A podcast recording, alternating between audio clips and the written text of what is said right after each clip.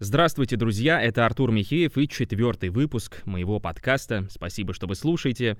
Кстати, я надеюсь, что вы заметили, что качество звука к четвертому выпуску заметно улучшилось. Если вы не знаете, к слову, я использую для записи своих подкастов обычный iPhone, у меня нет никаких студийных микрофонов, я делаю все очень мобильно. У меня это iPhone 11 Pro и стандартное приложение диктофона. Я уже много раз говорил, что iPhone пишет замечательный звук, но если раньше я использовал только телефон без подключения каких-либо дополнительных устройств, то сейчас я подключил к нему проводной микрофон от компании Комика, петличный. Он был у меня в одном из выпусков на YouTube, у него такой очень длинный провод, и мы можем его включать, выключать, управлять его громкостью. В общем, в принципе, неплохая штука. Она долгое время лежала на полке, но я решил ее вот таким образом задействовать, и, как мы можем услышать, качество от этого, ну, заметно улучшилось. Поэтому теперь буду использовать его постоянно. Сегодня мне хотелось бы поговорить с вами о дисциплине, о лени, об ответственном отношении к делу, в общем, это тоже такая штука, которая меня очень беспокоит, и я говорю о ней, потому что постоянно, регулярно сталкиваюсь в процессе работы. Буквально недавно был прецедент.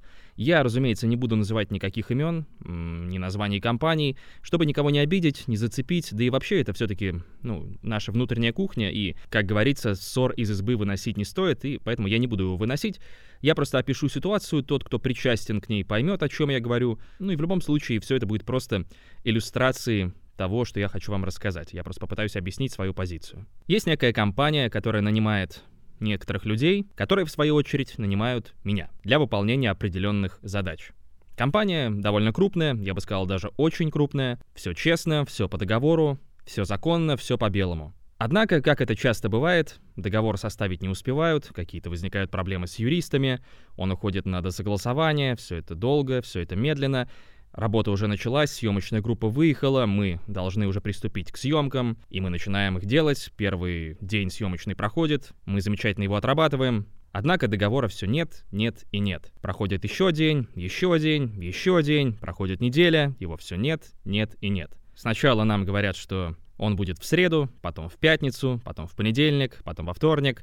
Его все время нет. В итоге я отказываюсь сниматься. То есть я говорю, что если мне не предоставят договор, то я отказываюсь выходить на работу. И многих людей с той стороны это возмутило. Ну, то есть, мол, как так? Мы обязательно заплатим, мы обязательно все сделаем. Ну, надо, вот так, такая ситуация, войди в наше положение. И я не просто так привел вот эту всю историю в пример, потому что я с этим сталкиваюсь постоянно. Это касается не только видеосъемок, это касается, в принципе, нашей жизни.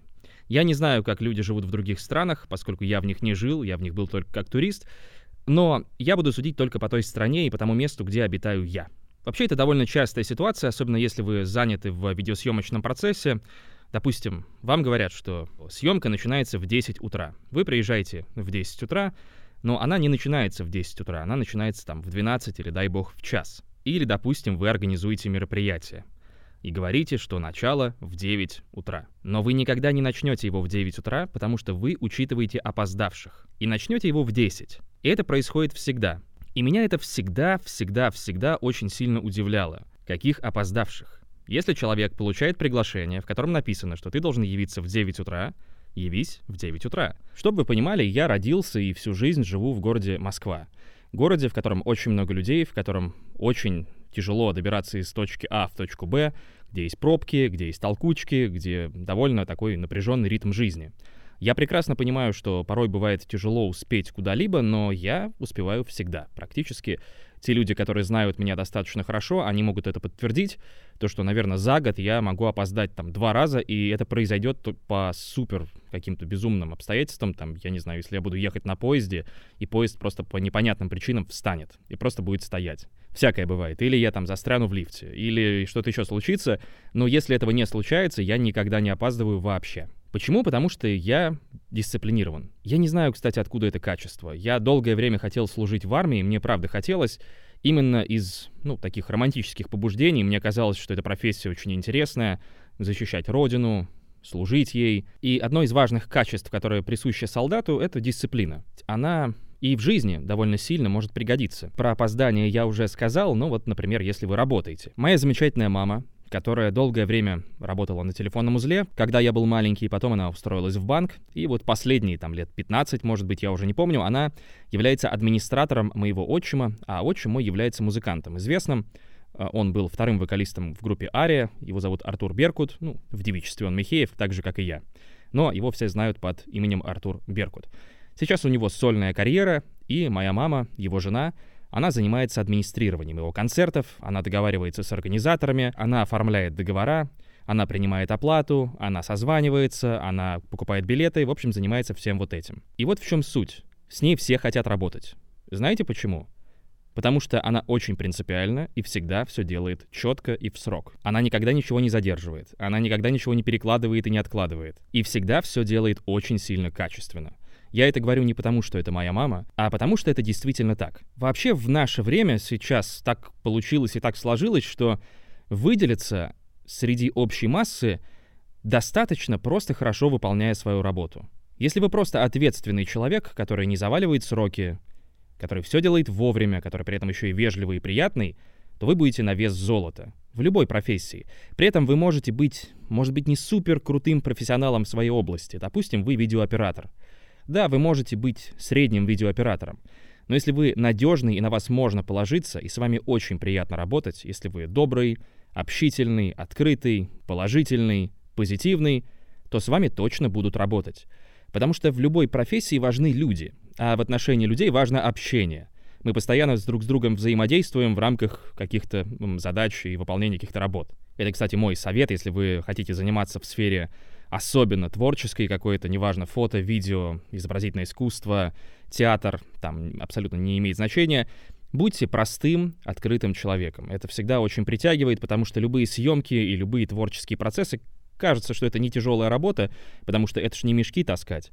Но на самом деле вы, правда, очень сильно устаете. И физически, и морально из вас как будто вытягивают все соки. И когда при этом люди вокруг вас еще и, как это принято сейчас говорить, душные, ну то есть неприятные, то стресс многократно усиливается. И чтобы этого избежать, нужно просто работать с приятными позитивными людьми, стараться быть таким же. Ну и, конечно же, ответственность. Если начало съемок назначено на 9 часов утра, они должны начаться в 9 часов утра. Если мероприятие назначено на 10 утра, оно должно начаться в 10 утра. Э, я веду онлайн-курс по мобильной видеосъемке. У нас есть лекции, как в записи, так и в онлайне. Те лекции, которые я веду в онлайне, допустим, назначены на 18.00 по Москве я начинаю их ровно в 18.00 по Москве. Хотя иногда, конечно, я сам даю несколько минут, говорю в прямом эфире, что, мол, давайте подождем там 3-4 минутки тех, кто еще к нам не присоединился, но, как правило, в 90% случаев я начинаю всегда вовремя, но в эфир я выхожу всегда заранее. Я никогда не опаздываю, если лекция начинается в 6 вечера, то уже в 5.50 я там. Во многом вот эта вот история, она еще и воспитывается в нас из детства — если вы помните, может быть, говорили ли вам такое, но мне говорили точно, допустим, то, что девушка опаздывает, и это нормально. На мой взгляд, это не очень нормально. Это примерно такая же история, как девочкам всегда надо уступать. Что тоже является, на мой взгляд, немножечко деструктивной историей. Понятие «девочка», оно очень растяжимое. Ведь мы человека судим не по тому, что, пардон, у него в штанах. Мы судим человека по его поступкам и по тому, какой он. И если человек хороший, Неважно, кто он, девочка, мальчик, э, я не знаю, человек с измененным полом, абсолютно не имеет значения. Мы сутим его по его поступкам. Но при этом, если девочка ведет себя омерзительно, отвратительно и аморально, почему я должен уступать ей и уважать ее как человека? Сам факт того, что она женского пола, не сочтите это за сексизм, нет, ни в коем случае, я не сексист, не заставляет автоматом меня относиться к ней как-то по-особенному. Для меня, в принципе, все люди равны. Для меня нет разделения людей по расе, по полу, по возрасту, по религиозной принадлежности. Для меня все люди одинаковые.